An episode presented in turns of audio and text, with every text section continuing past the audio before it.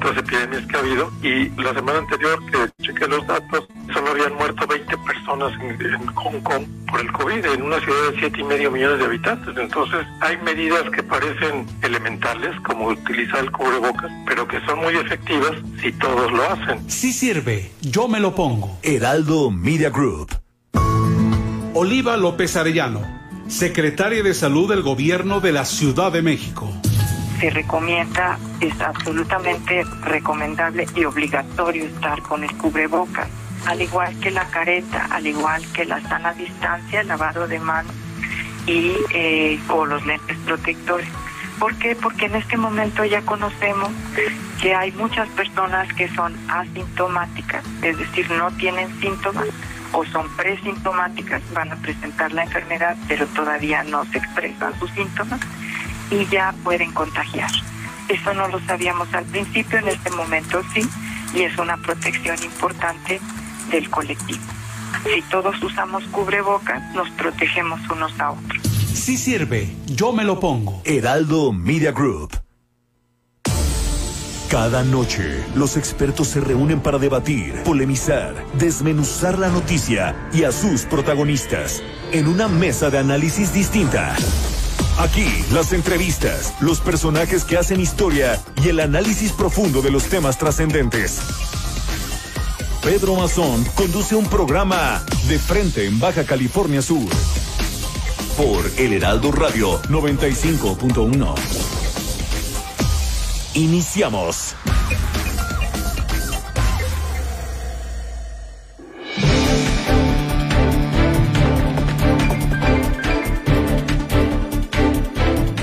Hola, ¿qué tal? ¿Cómo le va? Le estamos saludando en este martes 23 de febrero de 2021 a través de la señal radiofónica de Heraldo Radio La Paz. Soy Pedro Mazón, le saludo con todo gusto, por supuesto a través de estas ondas gercianas y por supuesto a través de las redes sociales donde se está transmitiendo en vivo y en directo a esta hora, las 8 de la noche. Gracias a Benny Tirado que están los controles técnicos esta noche. Les saludamos también muy afectuosamente.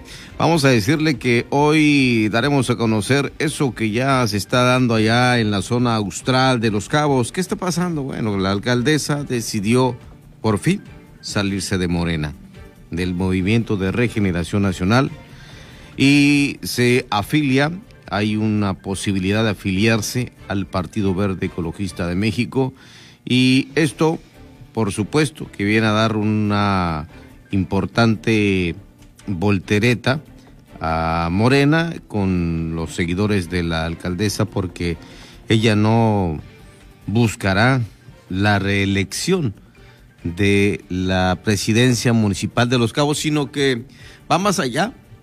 Quizás sea la futura candidata de el Partido Verde Ecologista al gobierno de Baja California Sur, a la gubernatura.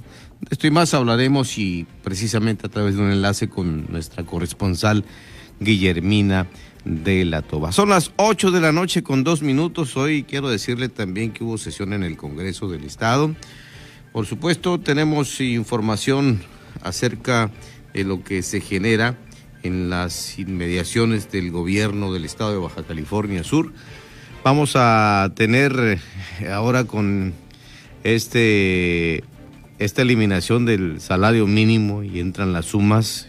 Aquí Fabricio Rodríguez González, empresario, expresidente de Coparmex, va a despejarnos de dudas y también quiero decirle que hay una eh, intención que envió el diputado Ramiro Ruiz Flores a través de la dirigencia nacional del Movimiento Nacional eh, del movimiento ciudadano en el respaldo a la lucha de los subcalifornianos por una pensión digna. Esto en una visita que hizo a la Ciudad de México, donde pidió al secretario general a nivel nacional la intervención de senadores y diputados federales para revertir las medidas recientemente adoptadas por la Corte. Estamos hablando esto de las UMA. La lucha de los subcalifornianos por una pensión digna es la lucha del movimiento ciudadano, señala el dirigente partidista en diálogo con el diputado Ramiro Ruiz Flores.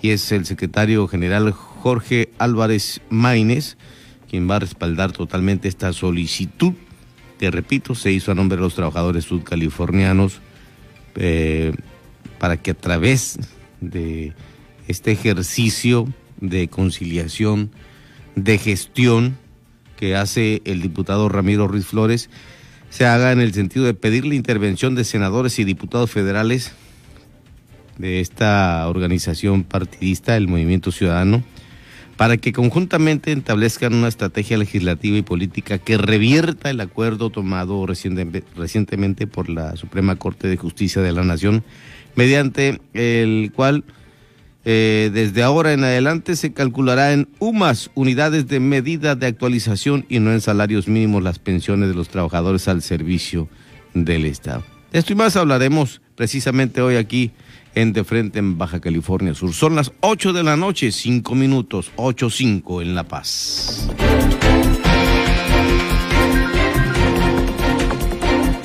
Con la nueva ruta marítima Santa Rosalía Guaymas, Sonora, se impulsa la reactivación del desarrollo económico y turístico del norte de Baja California Sur.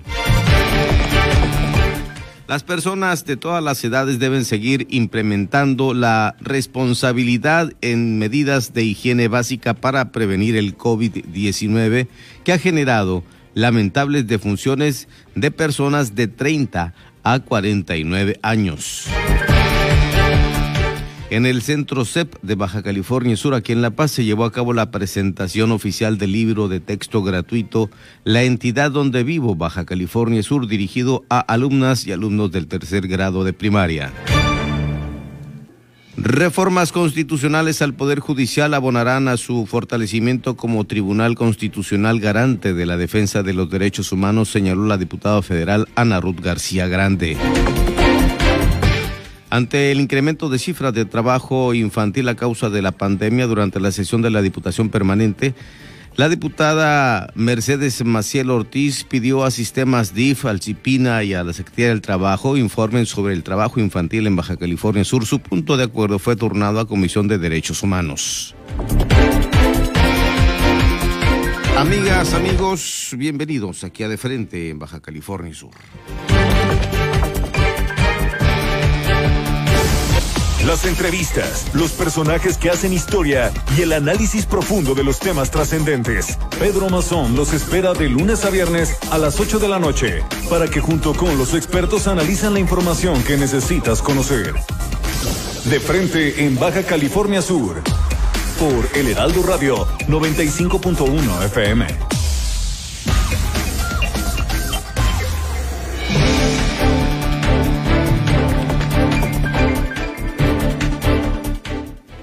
Vamos a Los Cabos, a la zona austral del estado, allá donde nuestra compañera Guillermina de la Toba está justamente con información para Heraldo Radio La Paz, aquí al 95.1 de FM. Y quiero decirle que hoy Guillermina nos envía una información muy importante que la compartió en las noticias de la tarde nuestro compañero Germán Medrano. Dice, de Morena me sacaron de la peor manera yo me voy a donde me respeten y me valoren. Esto lo confirmó y lo aseveró la alcaldesa Armida Castro Guzmán, tras decir que el acuerdo va sostenido con el Partido Verde Ecologista, un partido que está justamente haciendo coalición a nivel nacional con Morena hacia el Congreso de la Unión, la Cámara de Diputados. Guillermina, ¿cómo te va? Muy buenas noches, bienvenida aquí a Heraldo Radio La Paz, a este espacio de frente en Baja California Sur. ¿Qué tal, Pedro? Muy buenas noches. Pues efectivamente, como bien eh, lo mencionas, pues eh, este tema político cada vez está más efervescente y bueno, pues ya eh, hace algunos días pues se daba a conocer pues el interés que propiamente la alcaldesa dio a conocer pues para sumarse a las filas del Partido Verde y bueno, en una entrevista la propia alcaldesa, como tú bien lo mencionaste, pues utilizó textualmente esta frase de Morena me sacaron de la peor manera, dijo yo me voy a donde me den mi lugar y me valoren. Y bueno, pues dijo que ella pues ha demostrado que no se ha equivocado, que han sido eh, pues la gente de, Morena quienes han estado mal, a quien quienes han estado mal y bueno, pues también señalaba Pedro, dijo que pues que ella no es un árbol y que bueno, pues se tiene que mover. También pues obviamente en esta entrevista se le preguntó pues con respecto a pues a, su al inter de sumarse al Partido Verde, pues dijo que pues que este, que este, pues que el Partido Verde, pues eh, tiene congruencia a nivel federal y bueno pues que ella pues sí eh, este no descartó pues el, sumarse propiamente al Partido Verde. También eh, dejó ver que pues Ah, tiene invitaciones de otros partidos, pero que bueno, pues ella se iría obviamente al Partido Verde Ecologista. Y bueno, pues ahí el tema, eh, te comento también Pedro que bueno, de manera extraoficial eh, pues ha circulado por los pasillos, que bueno, pues Armida Castro la próxima semana, después de, de un viaje que hará a la Ciudad de México en una sesión de cabildo, pues este estaría ya solicitando eh, la sesión de cabildo, pues permiso de licencia para separarse pues del cargo. Esto se ha dicho de manera extraoficial, también se ha comentado que pues varios directores pues también habrán de pedir permiso o más bien separarse del cargo porque bueno se van a sumar a la campaña de la alcaldesa Armida Castro Guzmán. Así están las cosas acá en el municipio de Los Cabos en este tema político, Pedro, que sin lugar a dudas pues vamos a seguir, eh, pues eh, nos van a seguir sorprendiendo con más temas como estos. Bueno, que creo que hizo también su labor ahí el regidor Jorge López Espinosa del Partido Verde hacia esta invitación, a esta convidarla, ¿no? Y sumarse al Partido Verde Ecologista.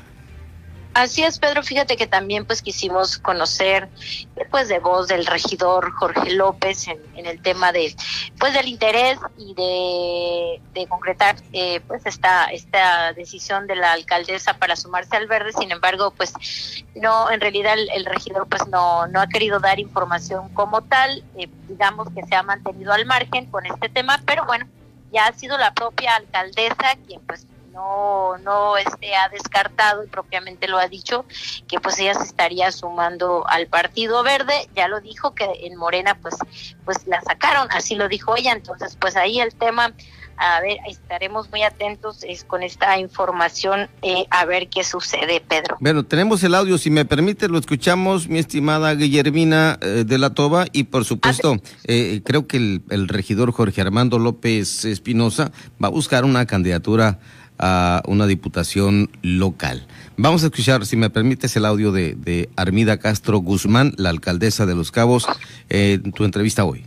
Adelante, Pedro. salida de Morena, eh, de Morena me sacan de la peor manera y yo les demuestro a ellos que los que están equivocados son ellos. En Morena lo que debe imperar es un ideal, es un trabajo de equipo que no se da un respeto. Y en tal sentido yo tengo que estar donde me respeten donde yo me sienta valorada y donde yo me sienta a gusto. Y si no me siento a gusto, obviamente me muevo. No soy árbol, me puedo mover. Yo ahorita tengo un acuerdo eh, con varios. El primero es con el Partido Verde y pues bueno, el Verde va en concordancia con el gobierno federal. va incluso en una coalición nacional que aquí no se pudo dar porque los intereses no convenían, porque el Verde dijo que eh, de ir en una, en una coalición necesitaban que fuera una mujer y ellos Ahí está más claro y vaya que la estaban enfadando, vaya que estaba enfadada la alcaldesa con Morena. Eh, todo este trámite tortuoso por el que tuvo que pasar, por donde se fue a tribunales y bueno, ahí está el resultado de la no suma, de la no convocatoria a eh, hacer un ejercicio de operación cicatriz y por supuesto la convocatoria a la unidad a través de Morena, mi estimada Guille. Así es, Pedro, pues eh, tendremos que esperar. Eh, seguramente estos los próximos días pues va a seguir fluyendo información con respecto a este tema que tiene que ver pues eh, lo político y propiamente la presidenta municipal pues habrá de eh, las próximas en la próxima semana pues ya sabremos qué va a pasar eh, cuándo se va, no se va o con quién partido, a qué partido se estaría sumando, que en este caso, como lo mencioné, pues obviamente ella lo ha dicho que sería sumarse a las filas del Partido Verde. Así es, efectivamente, y bueno, ahí tenemos ese detalle y no sé si te acuerdas en política, mi estimada Guille, Guillermina de la Toba, eh, si sumas, pues sumas y hasta multiplicas, pero divide Divide y vencerás. Por supuesto. bueno, Muchas gracias, Guillermina. En la política todo puede pasar. Exactamente. A ver qué pasa. Esto está interesante y como lo han dicho los que saben precisamente de esto de política y algo más, eh, es una eh, elección, un proceso electoral inédito, tanto el federal como el local, y ya lo estamos viendo así. Así es, Pedro. Y bueno, pues estaremos muy atentos para pues mantener informado a la población con respecto a este tema y a muchos perros que se van a avicinar con con ya miras a los comicios eh, eh, electorales, pues ya el próximo mes de junio. Entonces estaremos muy atentos para dar puntual información. Bueno, pues ya adelantamos, posiblemente tengamos una candidata eh, mujer del sexo femenino a la gubernatura de Baja California Sur a través del Partido Verde Ecologista de México y quizás sea Armida Castro Guzmán. Así es, Pedro. Gracias, Guillermina. Que estés bien. Muy buenas noches. Buenas noches. Gracias. Continuamos. Son las 8 de la noche, 15 minutos en La Paz. Las entrevistas, los personajes que hacen historia y el análisis profundo de los temas trascendentes. Pedro Mazón los espera de lunes a viernes a las 8 de la noche para que junto con los expertos analizan la información que necesitas conocer. De frente en Baja California Sur por El Heraldo Radio 95.1 FM.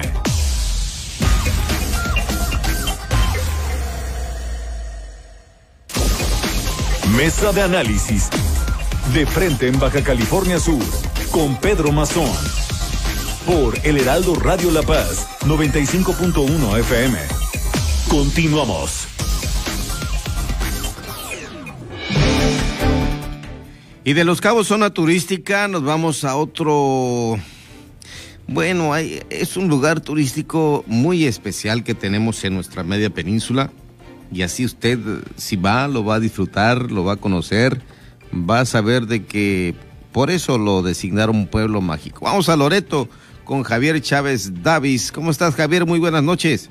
¿Qué tal, amigo Pedro? Buenas noches. Aquí saludándote, saludándote a tu auditorio. Este, pues así como comenta nuestra compañera sobre lo que está sucediendo en el sur, pues acá en el norte también sopla viento, amigo. Este, eh, se está poniendo muy interesante el escenario político en el municipio de Loreto en donde pues como comentas aquí, aquí como siempre hemos dicho, todo es posible, amigo Pedro. ¿eh? Eh, bueno, eh, aparte de echarle crema a los tacos en el sentido de que Loreto es un lugar paradisiaco, bueno, tú has publicado muchas imágenes y videos de lo hermoso que es tu, tu municipio, ese, ese polo turístico que tiene que destacarse mucho más y seguramente así será en los próximos meses y años. Quiero decirte que allá el PAN es gobierno, el municipio de eh, Loreto es gobierno, en Los Cabos es eh, Morena, por supuesto, con Armida Castro a la cabeza. Hoy, eh, desafortunadamente para los de Morena, la alcaldesa al parecer emigrará de ese partido para sumarse a otro que a nivel nacional, como ella lo dijo, hay unas coincidencias con el Partido Verde Ecologista. Pero bien, vámonos a Loreto. Allá el PAN es gobierno, quizá se lleve a cabo una elección interna o designación del candidato o candidata del PAN. Y por supuesto, otro de los punteros de los partidos políticos es Morena. ¿Cómo estamos allá, mi estimado profesor Javier Chávez Davis? Así es, amigo Pedro. Pues mira, como, como bien recuerdas, en el proceso electoral pasado, el municipio de Loreto fue el único que en el que triunfó Acción Nacional. Aquí el PAN logró contener la, llegada de Morena y pues fue la primera reelección del Estado. Aquí la profesora Arely Arce Peralta eh, repitió eh, un segundo gobierno. Pero bueno, han sucedido cosas muy interesantes al interior de los panistas. Aquí eh, se registró como única precandidata la maestra Paola Cota Davis, quien no es del equipo de la alcaldesa Arelia Arce y de su esposo Arturo Susarrey. Hay que aclararlo eso, ¿eh? Hay que aclararlo, aunque sean panistas, no es, no es de su equipo. Eh, ellos tenían otra propuesta. Y, bueno, eh, la maestra Paola pues ha avanzado, están trabajando en, un, en lo que le llaman pues la operación cicatriz después de de ese registro único. Entonces, eh, no, no va a ser tan sencillo para Morena poder entrar a Loreto con, con el trabajo de unidad que traen al interior del PAN y en el que Areli y Arturo están quedando pues prácticamente a un lado y menos con la alianza con el PRI. Recordemos que en Loreto este, las dos mejores estructuras políticas que hay pues son la, panista y la priista, ¿no? Y en esta ocasión todo indica que los vamos a ver juntos. Eh, ahí el PAN... El, PRI y el PAN se suman, ¿no? El PRI y el PAN van, van juntos en Loreto por primera vez, algo que, que pues nunca hubiéramos imaginado por acá, ¿no? El agua y el aceite. Así es, y muy, muy interesante, andan haciendo esfuerzos muy interesantes. Parece, parece que la dirigente municipal del PRI, eh, Paz Ochoa Amador, va como candidata por el distrito 13 en esa alianza. Y este, y pues eso va, va a generar condiciones muy interesantes para ellos, ¿no? De competitividad. Bueno, esto es por el lado del PAN, donde juntos con el PRI, y creo que hay una fuerza política más que se suma para adherirse a ellos, el partido local, el Partido de Renovación Sudcaliforniana, que por supuesto eh, lo está impulsando mucho el diputado local eh, José Luis Perpulidriu, que por ese sentido van, van a apoyar a, a la ex secretaria general municipal. Sí, así es, pero de hecho recordemos que hace unos meses hubo una situación muy, muy comentada que fue pues una disputa a golpes, ¿no? Entre Arturo Susarrey, esposo de la alcaldesa, y el mismo diputado local José Luis Pérpoli. Eh, se comenta que, que, pues Arturo fue quien llegó a agredirlo, ofenderlo, pues precisamente porque ya se vislumbraba un escenario en el que el equipo de la actual alcaldesa pues no, no tendría mucho, mucho espacio, ¿no? el diputado Pepe Perpuli pues es, es, gente muy cercana, son buenos amigos, él y la maestra Paula Cota Davis, la virtual candidata de la alianza. Entonces pues eh, eh, se está construyendo un, un nuevo equipo dentro del panismo loretano y pues ahora con este trabajo conjunto con otros partidos, ¿no? Como bien comentas, que es el PRI, PRS, el PRD, Partido Humanista también, entonces eh, está interesante, te digo, el escenario ahí. Claro, y, hay que eh, decirle al auditorio que en caso de que hubiera sido hombre eh, o varón el que se hubiera designado por sexo, fuera ya ahorita prácticamente candidato o virtual candidato, el diputado Perpulidriu.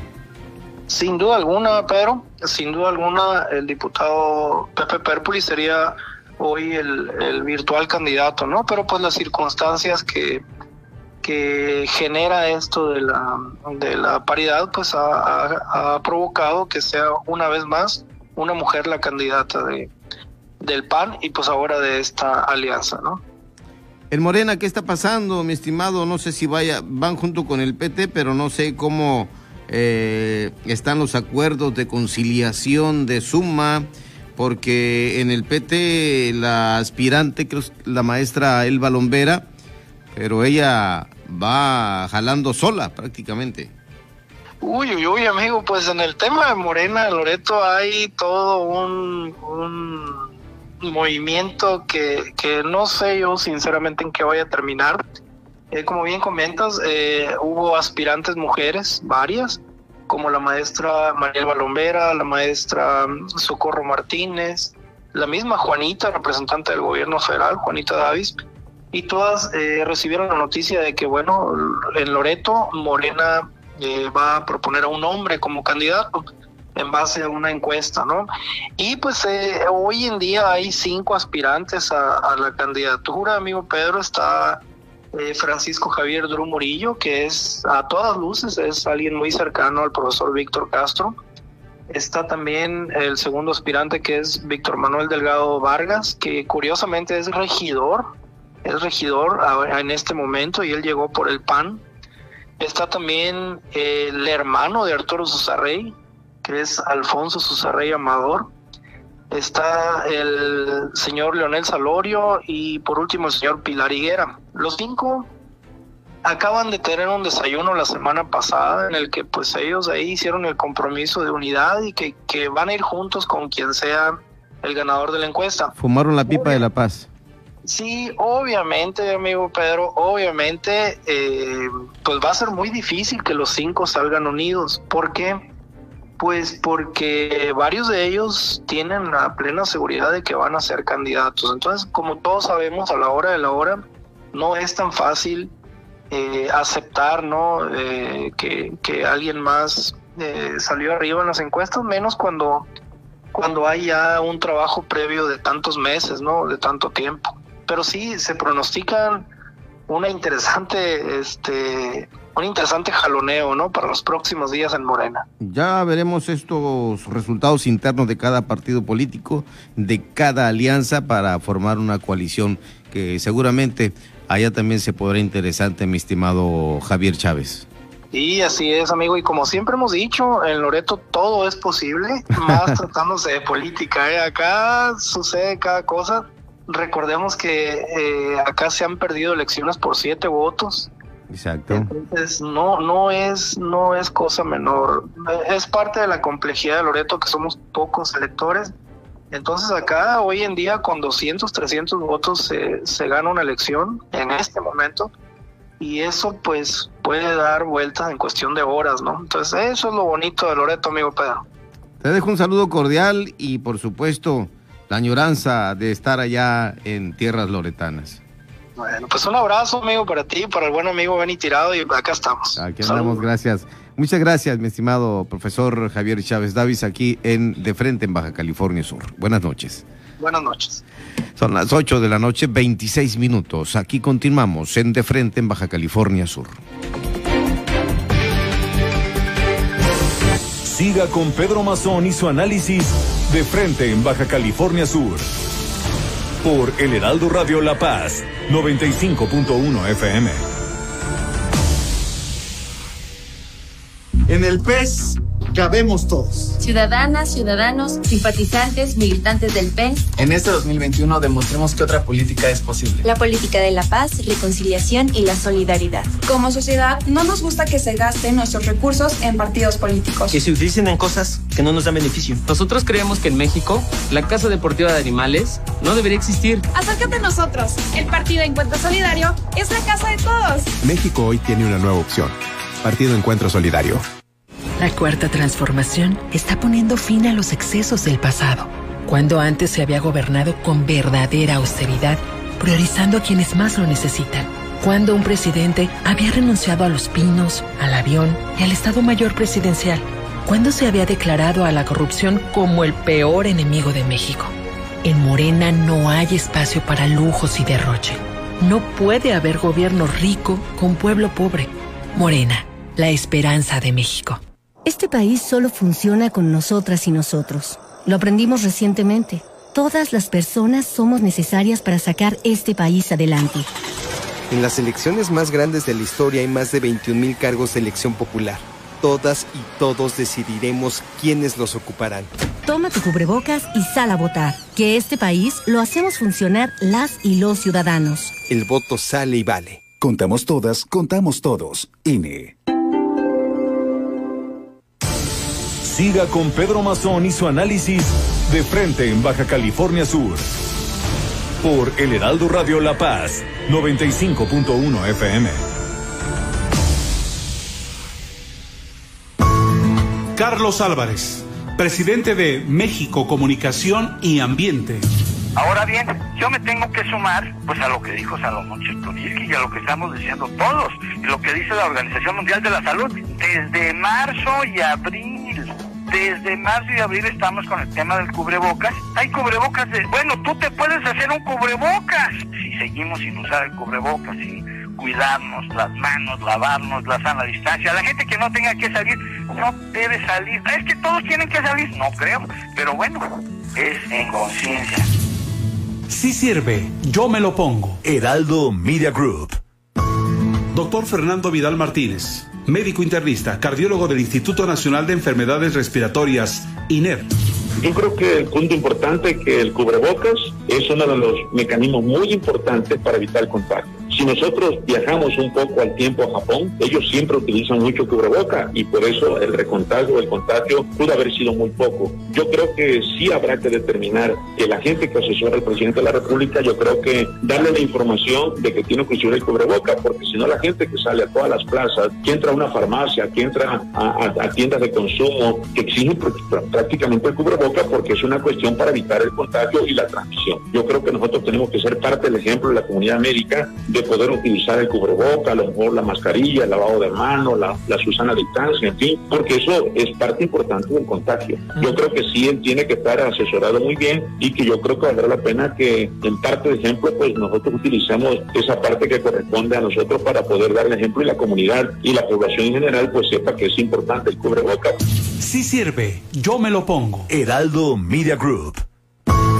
Doctor Raúl Rojas, profesor de matemáticas e informática de la Universidad Libre de Berlín los países que mejor han avanzado o que mejor han podido manejar la crisis son países que en primer lugar metieron el requisito del cubrebocas de inmediato eh, cuando empezó la, epidemia. Es el caso de Corea del Sur, en donde han logrado controlar la epidemia. Y solo para darles un ejemplo de la gran eficacia de los cubrebocas, Hong Kong es una ciudad con siete y medio millones de habitantes. Ahí cuando empezó la epidemia de inmediato toda la población se puso el cubrebocas, ya están acostumbrados por otras epidemias que ha habido y la semana anterior que chequé los datos solo habían muerto 20 personas en, Hong Kong por el COVID en una ciudad de siete y medio millones de habitantes. Entonces hay medidas que parecen elementales como utilizar el cubrebocas, pero que son muy efectivas si todos lo hacen. Sí sirve, yo me lo pongo. Heraldo Media Group.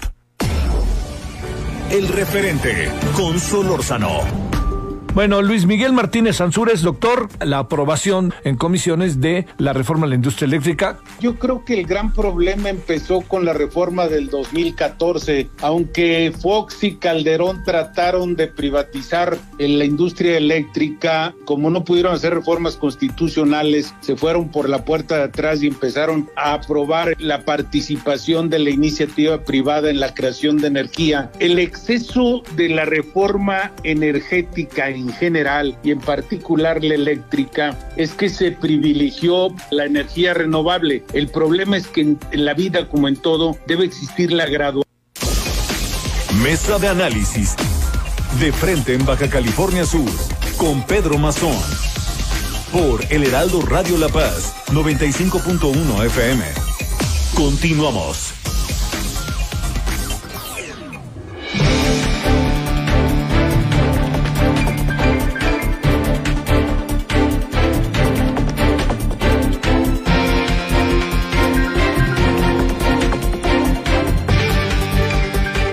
Bueno, resulta interesante esto que estamos comentando acerca de las sumas, la unidad de medida, que eh, desplaza al salario mínimo y hoy ya, por ejemplo, hay quienes están haciendo convocatorias como eh, jubilados y pensionados del ISTE para este tema de pago en UMAS, están invitando a conferencia de prensa precisamente para eh, mostrar, expresar su descontento, que por supuesto no, no les conviene, no, no están de acuerdo y ahí lo van a manifestar y decir los porqués.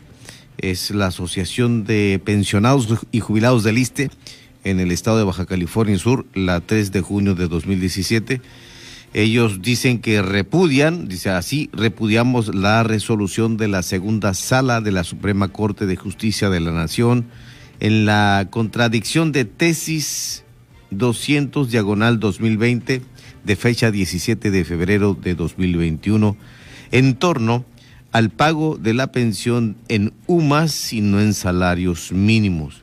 Por ello están invitando pues a reporteros, a medios de comunicación a una conferencia de prensa que se va a llevar a cabo mañana, precisamente para eh, dar a conocer este posicionamiento de rechazo de la Asociación de Pensionados y Jubilados del ISTE hacia eh, esta injusta interpretación de la Suprema Corte de Justicia de la Nación que hace de la UMA en el pago de pensiones.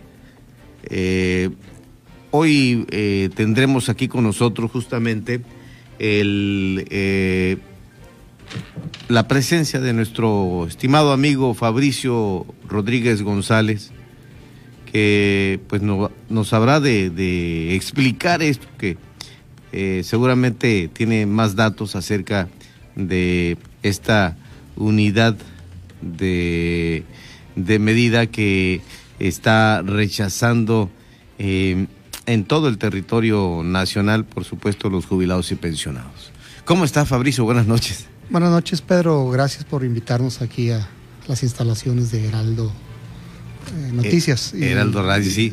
Y, y, buenas noches a todos los que te están escuchando. ¿no? Gracias. Eh, pues Fabricio, algo que, que estamos diciendo ya, que hay descontento por este esta nueva unidad de, de medida que desplaza prácticamente al salario mínimo. Bueno, sí y no. Eh, hay que recordar antecedentes de lo que es la unidad de medida actualizada y que hay una ley. Recordar, eh, antes de la entrada de esta ley, estoy hablando, esta ley fue aprobada y entrando en vigor a partir de 2018. Eh, desde una crítica constructiva y además viéndole la, las, las, situaciones, hay que entender que, que esta ley responde a demandas del sector privado en temas de cómo se manejaban eh, como indicadores el, salario mínimo. ¿A qué me refiero? Me refiero que uno de los impedimentos para poder subir el salario mínimo en el país, el argumento central por parte de las autoridades, fíjate eh, lo que es la, la, situación, no era por parte del sector patronal, sino más bien por el parte, la parte gubernamental, es que todos los indicadores hasta antes del 2018 en temas de pago de multas, de pago de derechos, de créditos eh, de Infonavit, todos estaban ligados a salarios mínimos, al salario mínimo. Entonces, en la medida que subía el salario mínimo, subían todos estos indicadores que, que venían dando un efecto inflacionario. El problema de que estuvieran indexados al salario mínimo todos estos indicadores es que generaba inflación. Así es que arribamos al 2018 con una ley de unidad de medida actualizada que desindexa de todos estos indicadores y más al salario mínimo. Esto permite ahora sí que no exista un, un argumento inflacionario para que se empiece a subir el salario mínimo a la clase trabajadora como ha ocurrido desde 2018, 2019 y 2020. Mm, maniqueamente el gobierno de la 4T ha argumentado que él sube el salario mínimo.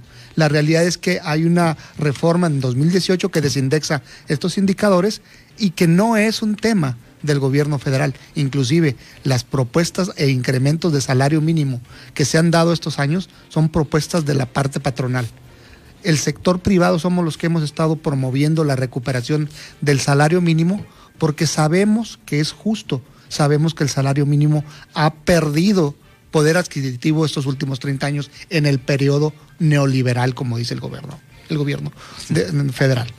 Bueno, entonces, en, entendiendo este antecedente, es necesario entender por qué se, te, se desindexó o se creó esta unidad de medida actualizada. Viene un problema y es un problema que se ha estado empezando a resolver en tribunales, concretamente la primera sala, la segunda sala de la Suprema Corte de Justicia.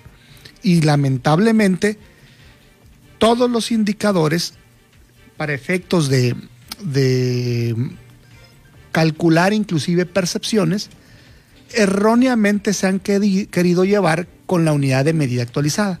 Ya hay tesis de la Suprema Corte de Justicia, donde señala que en tema de prestaciones laborales, el indicador no es la unidad de medida actualizada. El indicador es el salario mínimo. ¿A qué me refiero? Me refiero, por ejemplo, si tú vas a, a pagar eh, alguna indemnización por retiro, deberán de ser pagadas en base a salarios mínimos, no en base a unidad de medida actualizada. Si voy a pagar algún derecho, alguna multa, algún crédito, algún tope de alguno de alguna cosa que no sea una prestación laboral, esas deberé utilizar la unidad de medida actualizada. quiero decirte que ahorita de manera correcta la parte de los trabajadores del, gobierno de los tres niveles están inconforme con esta tesis eh, que acaba de emitir la segunda sala en razón de que las pensiones deberán de pagarse en unidades de medida actualizada. Es una decisión incorrecta, es una decisión, decisión que daña el patrimonio de los, de los eh, posibles pensionados o de los que están por pensionar, porque ellos han contribuido con salarios mínimos. Si yo he contribuido con salarios mínimos, entonces mi pensión debe estar tasada en salarios mínimos. Exacto. Obviamente hay un mm, diferencial enorme que te pensionen con una unidad de medida actualizada con salarios mínimos. ¿A qué me refiero? Recordar que te acabo de comentar que se desindexó desde el 2018 la unidad de medida del salario mínimo. Entonces, hoy una unidad de medida actualizada vale 80 pesos y centavos. El salario mínimo vale 141 pesos y centavos. Entonces, definitivamente la referencia para el pago de las pensiones serían en dos cálculos totalmente diferentes e inclusive dañando el bolsillo para efectos de las pensiones de los jubilados del, sistema AISTE, ¿no?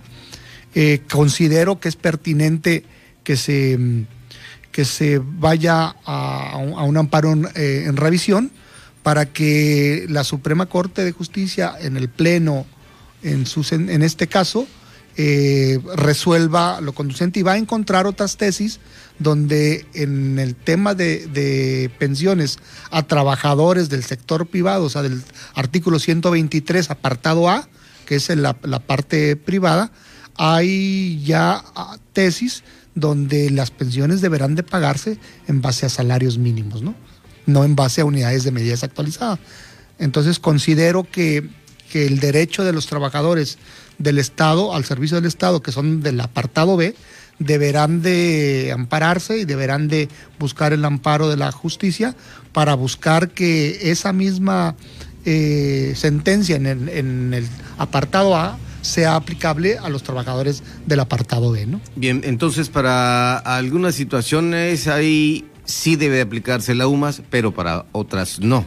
Definitivamente. Van salarios mínimos, como en este caso de los jubilados. Exacto. Todo lo que está relacionado en base a las prestaciones que emanan de una relación laboral, no nada más el sueldo, sino hablo de cualquier otra prestación que se tenga, deberá de estar tasada en salarios mínimos y ahí no aplica la unidad de medida actualizada, ¿no? A ver qué se hace en el esfuerzo que por lo visto hay mucha gente que está reaccionando a ello. Y debiera de hacerlo. Yo invito a que reaccionen porque definitivamente es una tesis, eh, es una sentencia que va a trastocar los bolsillos de los trabajadores al servicio del Estado. Es evidente que hay, un, hay una minusvalía en, las pensiones si se calculan de esta manera. Y es una demostración de cómo lamentablemente desde el Poder Judicial también a veces se protegen a los gobiernos, ¿no? a las autoridades eh, que hemos elegido. Eh, no, no pueden tener un trato diferenciado de un trabajador que pertenece al sector público de un trabajador que pertenece al sector privado, independientemente de que constitucionalmente estén separados en dos apartados, en el 123 apartado A para el sector privado, apartado B para los trabajadores al servicio del gobierno del Estado.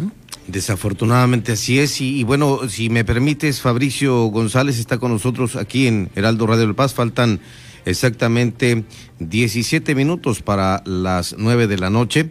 Antes de pasar con el siguiente entrevistado, quiero preguntarle a Fabricio sobre esto que el presidente de México, Andrés Manuel López Obrador, sigue insistiendo y en su visita aquí a Baja California Sur lo reiteró que él tiene una reforma eléctrica que va más en apoyo a los ciudadanos que a los empresarios, pero los ciudadanos viven también de las empresas.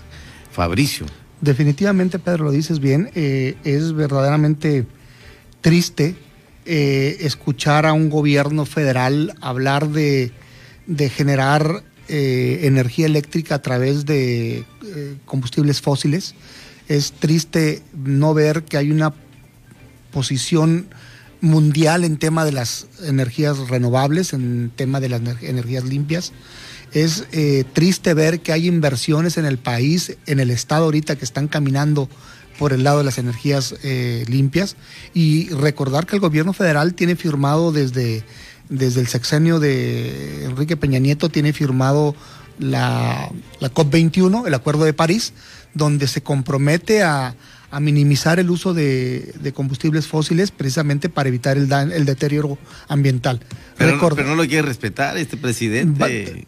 Creo, lamentablemente, el sector productivo va a tener que acudir a las cortes internacionales, inclusive si es necesario, y van a hacer que nuestro país cumpla esos compromisos con los cuales se ha firmado. No son, no son compromisos a voluntad de un gobernante, son compromisos contraídos por una institución que se llama gobierno federal, ejecutivo, y por un país representado por este, por este poder. Entonces, eh, recordarle también a la ciudadanía, eh, bien lo ha dicho nuestro líder de Coparmex en Baja California Sur, eh, el gobierno federal no es el que está invirtiendo en, en, en, energías limpias. El sector productivo, el sector empresarial es el que le apostó en Baja California Sur con el respaldo del gobierno del estado a construir una planta de almacenamiento de, gas natural que le permita ser un proveedor al sistema eléctrico de Baja California Sur que no está interconectado con el sistema nacional.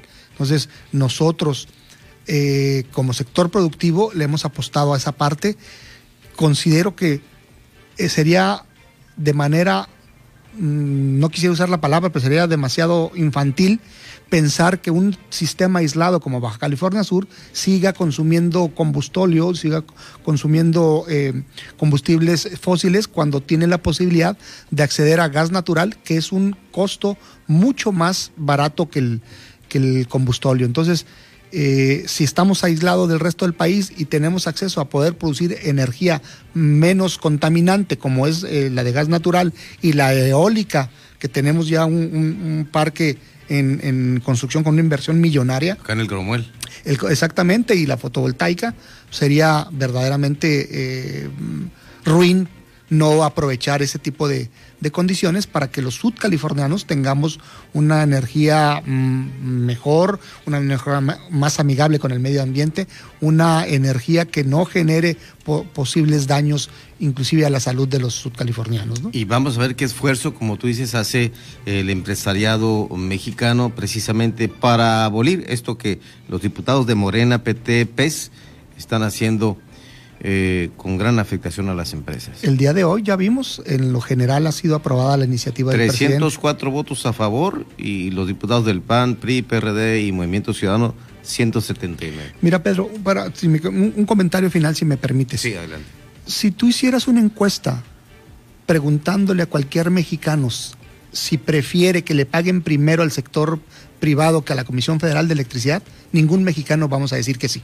O sea, todos dijimos, diríamos, no queremos que le paguen primero a los empresarios y después le paguen a, a, la Comisión Federal de Electricidad.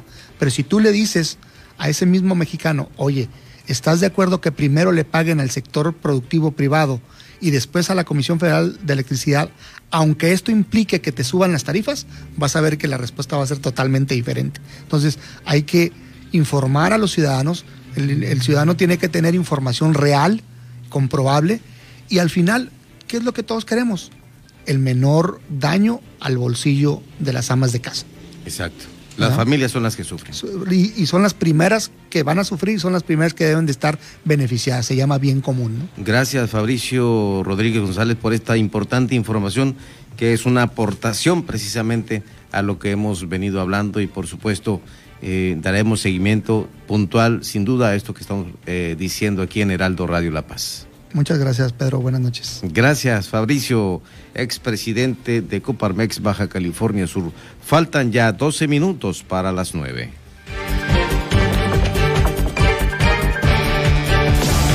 Las entrevistas, los personajes que hacen historia y el análisis profundo de los temas trascendentes. Pedro Mazón los espera de lunes a viernes a las 8 de la noche para que junto con los expertos analizan la información que necesitas conocer. De frente en Baja California Sur.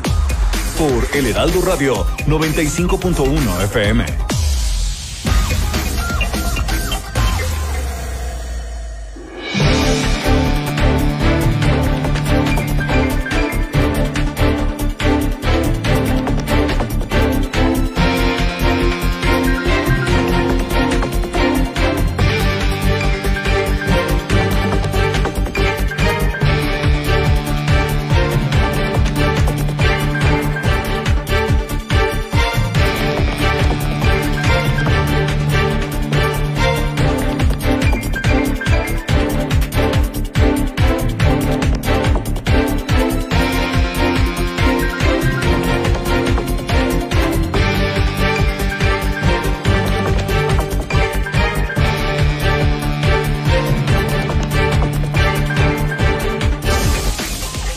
De análisis. De frente en Baja California Sur. Con Pedro Mazón. Por El Heraldo Radio La Paz. 95.1 FM. Continuamos.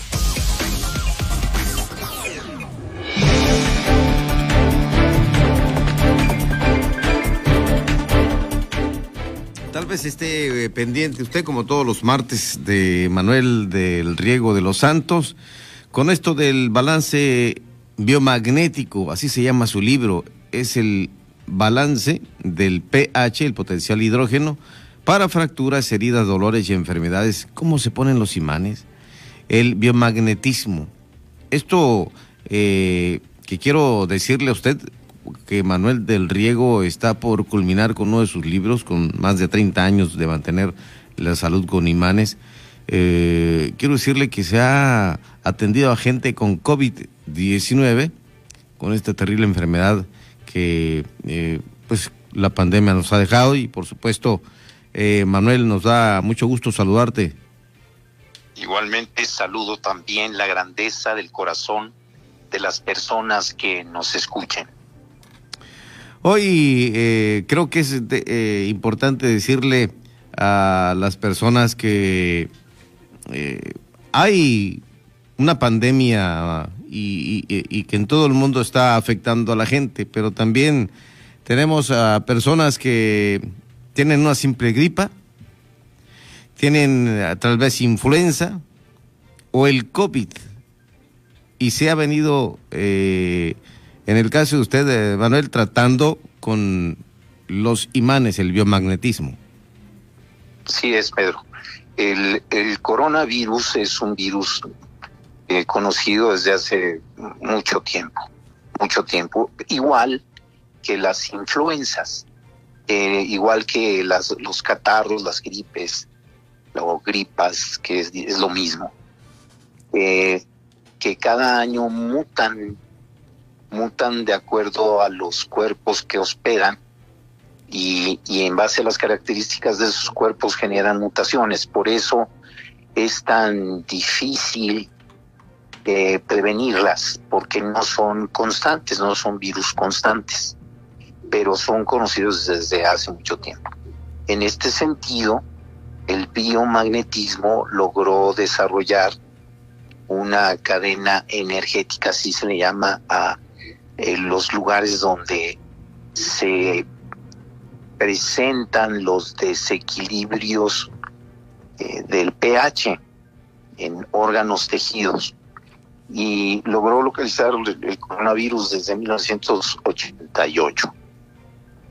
Desde entonces el biomagnetismo eh, trata exitosamente el coronavirus. En esta, en esta ocasión el coronavirus trae una mutación animal que fue eh, muy agresiva, muy patógena. Y que asociada con alguna bacteria que afecte las vías altas de respiración, como es el Bacillus pertussi, que causaba la tosferina, o el estafilococo fecciale, eh, cualquiera de esas dos bacterias le hacen una resonancia al virus corona, lo que lo, hace eh, muy activo y, hace que se manifieste. Si, ustedes se preguntan por qué, por qué existe un gran número de personas que no se ven afectadas por el coronavirus, la respuesta es porque no existe en esas personas la presencia de estas bacterias que le permiten desbalancear los tejidos que invade el coronavirus para que pueda haber una descompensación del pH, del potencial hidrógeno, al lado ácido se necesita una descompensación al lado alcalino para que eh, la integridad del cuerpo humano siga manteniendo un, promedio normal o medio 7.2 del pH. En este sentido, la presencia de las bacterias que le dan resonancia al virus corona permite su manifestación. Eh, cualquier vía de control biomagnético para controlar el desbalance biomagnético puede ser eficaz, atacando primero el Bacillus pertussi o el coronavirus. Yo yo lo yo atiendo al, mismo tiempo coronavirus y Bacillus pertussi y luego me voy al estafilococo.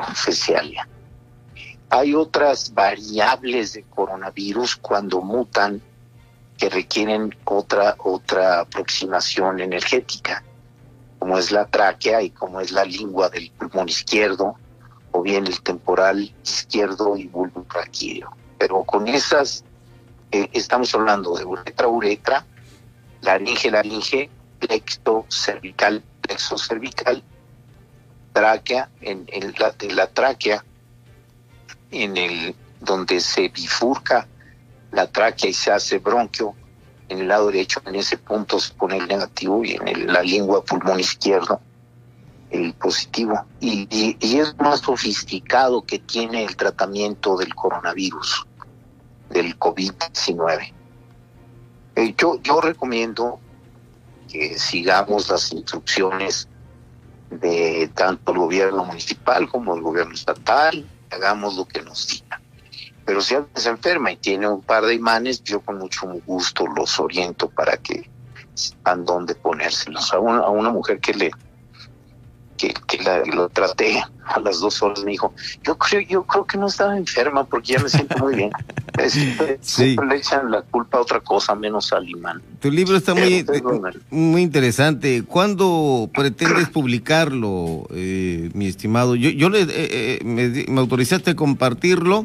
Es, está en borrador, pero te aseguro que vas a tener un éxito. Yo este libro lo incluso lo consulto prácticamente a diario, porque hay casos eh, tan interesantes que en dos horas prácticamente, gente como por ejemplo el lupus y acompañado de una gripa, en poco más de dos horas quedan como si nada.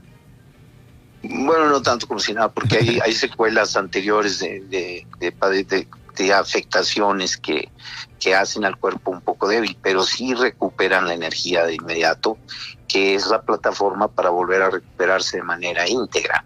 El caso que mencionas del libro de Lulu, eh, me, acompañó en el tratamiento un doctor que estaba totalmente escéptico, escéptico, escéptico del biomagnetismo, que se llama Daniel Franco y a partir de esa siguió dudando, pero decía, pero pues tengo la obligación científica de creerte.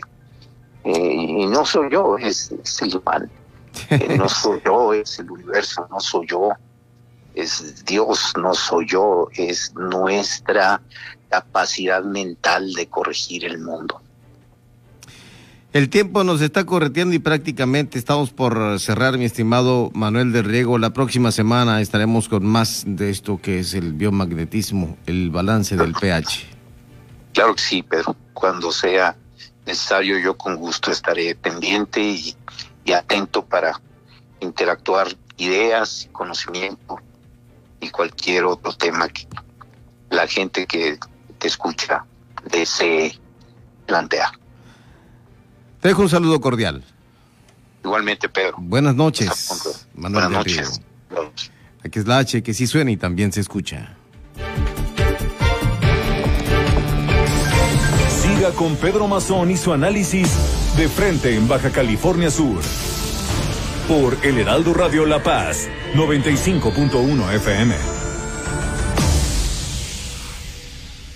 Para la elección más grande de la historia, todas y todos nos estamos preparando. Aplicando las medidas sanitarias, pero también con nuestra INE vigente. Por eso, si tramitaste tu INE en el año 2019 y aún no la recoges, debes ir por ella antes del 28 de febrero. Si no lo haces, por ley será destruida. No podrás identificarte ni votar el próximo 6 de junio. Infórmate en INE.mx o en INETEL al 804-33-2000. En 2021, tu voto sale y vale. Contamos todas, contamos todos. INE.